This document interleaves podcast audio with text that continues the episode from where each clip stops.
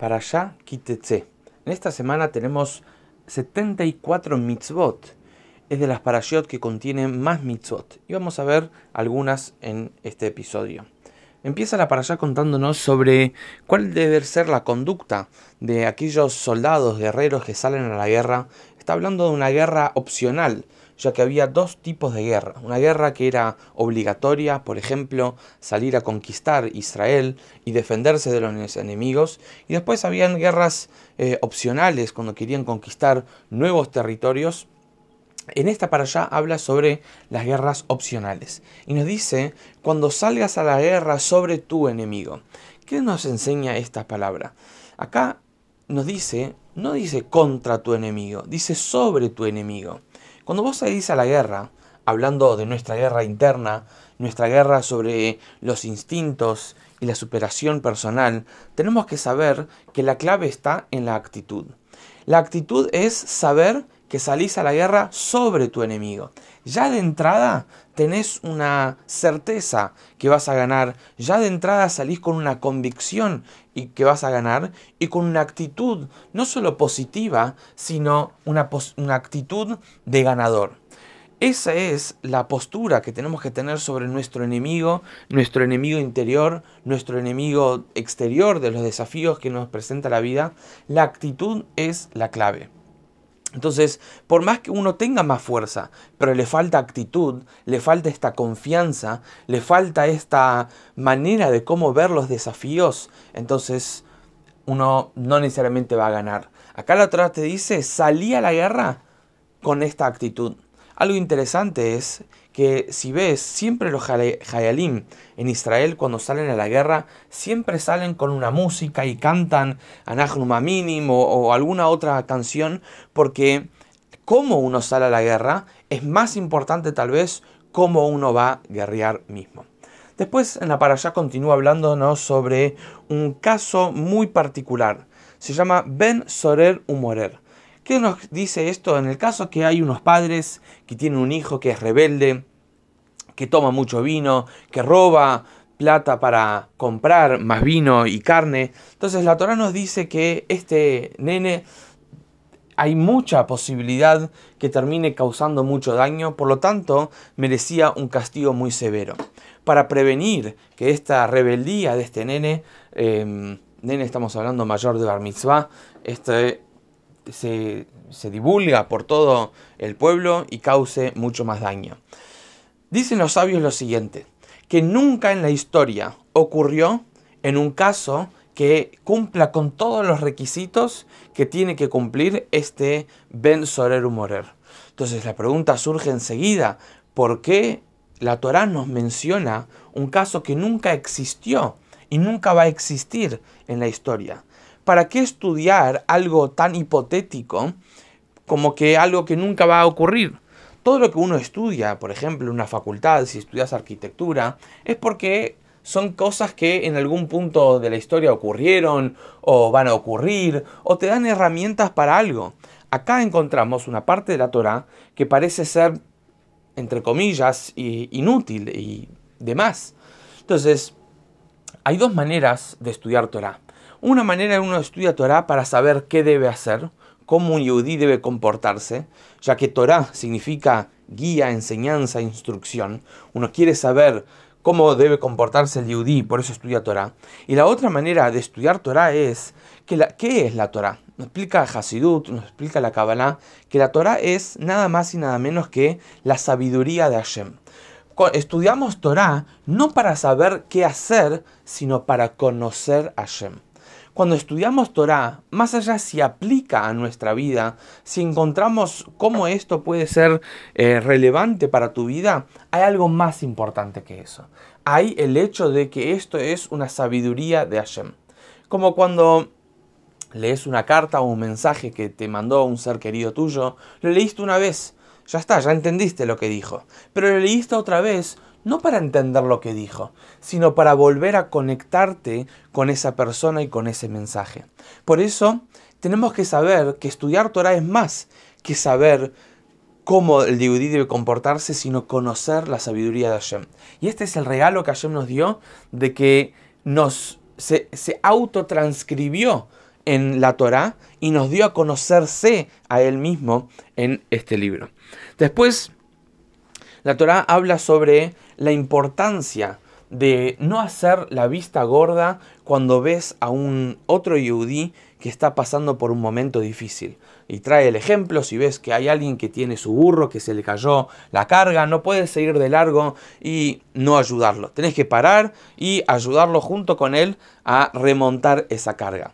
Acá hablamos de una responsabilidad que tenemos con nuestros compañeros, con otros yudim, ¿Sí? Eh, también dice, por ejemplo, si encontrás un objeto perdido, tenés que cuidarlo en tu casa y si es un animal, tenés que darle de comer a este animal hasta que encuentres a su dueño.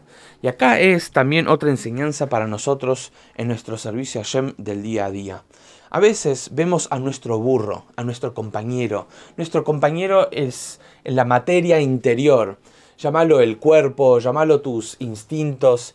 Y a veces uno dice, ya está, me cansé de esta vida, no quiero tener más. A veces uno se cansa de todo lo, cotidiano y de, su materialidad y de, y de su contacto con, con, el mundo. Y uno dice, ¿sabes qué? No quiero tener nada de esto y uno quiere librarse. Viene la Torah y nos dice, tenés que trabajar con el cuerpo. O sea, no solo conectarte con espiritualidad y tampoco tan solo conectarte con la materialidad. Dice la Torah tiene que haber un trabajo en conjunto, donde el cuerpo se fusiona con el alma y el alma se fusiona con el cuerpo y ambos juntos sirven a Shem de la mejor manera. Uno no puede hacer la vista gorda al alma y uno tampoco puede hacer la vista gorda al cuerpo. Después también tenemos una mitzvah que se llama Shiluach Aken. Shiluach Aken es una mitzvah que tal vez muchos nunca escucharon, que si estás caminando por el camino y encontraste un nido, que está la madre con sus pichones, tenés que ahuyentar a la madre y ahí podés agarrar a los pichoncitos. Más allá de cuál es el significado de esta mitzvah, esta mitzvah solo puede cumplirse si es que estás en el camino. O sea, si tenés un nido en tu casa, no sirve. Tiene que ser en el camino. ¿Qué nos enseña esto? Que a veces buscamos un servicio a Shem ultra mega espiritual, una experiencia de trascendencia. Y lo que Hashem nos dice acá en esta mitzvah es, puede ser que estés en el medio del camino Puede ser que estés en el medio de tu vida, en el medio de la nada, en el medio de algo que no tiene nada que ver con divinidad ni con judaísmo, pero de repente, así de la nada, puedes hacer una mitzvah. Porque para hacer cosas negativas, muchas veces no pensamos, es el momento, es la manera, estoy dispuesto, es lo que quiero, uno lo hace, le sale. Pero cuando de repente tenemos enfrente de nosotros una oportunidad de hacer una mitzvah, ahí ya empezamos con los cálculos. ¿Es realmente para mí? ¿No es para mí? ¿Estoy en el nivel? ¿Me gusta? ¿Lo siento? Y ayer nos dice, tenés que hacer mitzvot al igual que Shiloh Haken, en el medio del camino. así, de la nada, espontáneamente. Y esto tiene que ser algo que se torna parte de nuestra rutina. Después tenemos una mitzvah de colocar cercos, cercos en una vivienda, en una terraza, alrededor de una pileta y en cualquier lugar donde una persona puede llegar a caerse, Dios nos libre, y causar em, tragedias innecesarias. Lo mismo puede aplicarse en nuestro servicio a Shem.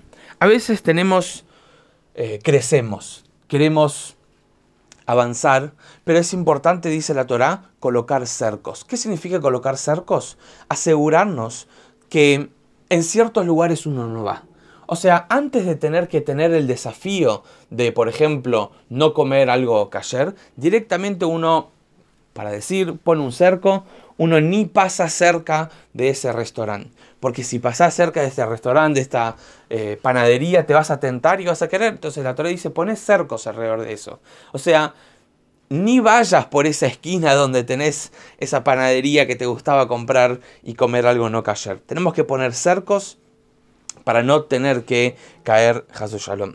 Después tenemos otra mitzvah que se llama la de Shatnes. Shatnes significa no se puede utilizar una prenda que contenga lana y lino en, la misma prenda.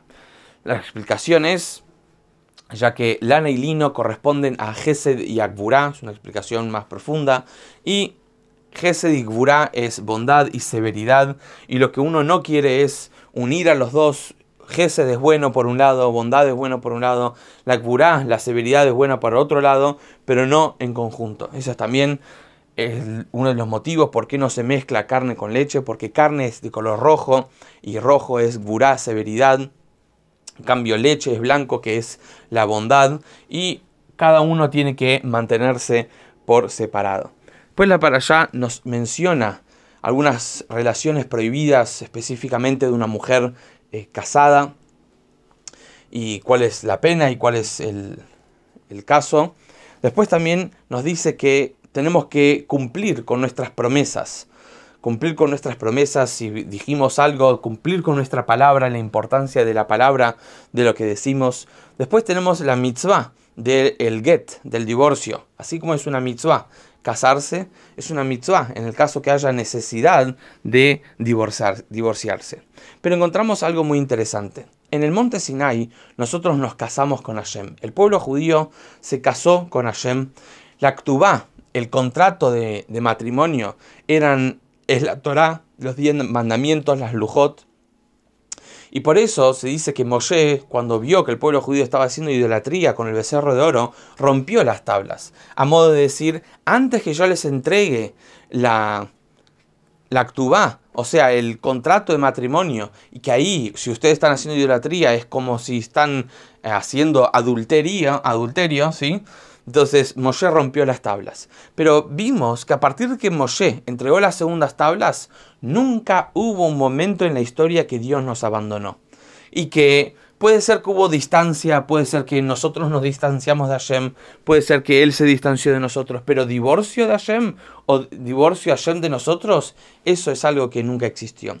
Esto es algo que nos puede ayudar en nuestras relaciones, porque muchas veces cuando surgen desafíos en nuestras relaciones, lo primero que uno busca es la puerta de salida. Bueno, el get, el divorcio. Viene acá, Dios nos dice, está, está la puerta, está la posibilidad. Pero fíjate en nuestra relación que tenemos, pueblo judío con Dios. Es una relación que a pesar de todo lo que pasamos, y a pesar de todo lo que Dios nos hizo, y a pesar de todo lo que nosotros le hicimos, seguimos estando juntos, unidos, fuertes y firmes. Y tal vez con esta actitud es lo que va a poder refortalecer una relación, el hecho que uno sabe que tu relación es alguien para siempre. Si uno siempre tiene la puerta abierta, uno nunca se va a esforzar para que la relación eh, vuelva a florecer. Terminamos con pocas mitzvot más. Tenemos la mitzvah de pagar a tus empleados a tiempo, en día. Esto es algo que también nosotros le decimos a Shem. A Shem nos trajiste a este mundo para cumplir mitzvot y nos dijiste que si cumplimos mitzvot iba a venir Mashiach. Ya cumplimos mitzvot, ya tiene que venir Mashiach. Así como en tu Torah dice que tiene que, hay que pagar la deuda en día, así también te pedimos que nos pagues la deuda en día, porque ya es deuda y nos traigas a Mashiach ya. Termina la para allá hablando sobre el pueblo de Amalek, que era el primer pueblo que se animó a atacar al pueblo judío, que trajo frialdad. Apenas salimos de Egipto, ningún otro pueblo se animaba a atacarnos, a enfrentarse con nosotros. Y Amalek fue el primero que trajo frialdad. Y a veces te pasa que tal vez estás estudiando, estás creciendo, estás entusiasmado en tu judaísmo y de repente viene alguien y te dice, che, pero contame, ¿qué es todo eso? ¿Y para qué haces todo eso? Y ahí eh, tira un poco de, hielo en ese fervor y en ese crecimiento. Entonces, Amalek es siempre el archienemigo número uno del pueblo judío, porque no hay nada más contradictorio al judaísmo que la frialdad, porque la frialdad es lo que destruye todo. Entonces tenemos que saber esto en claro. ¿Y cómo uno lucha contra Amalek? Con la firmeza, con más calor, con más entusiasmo y clave, como empezamos diciendo, la actitud, la actitud es el secreto. Que de este Shabbat vayamos directo a Jerusalén con Mashiach pronto ya. Shabbat Shalom.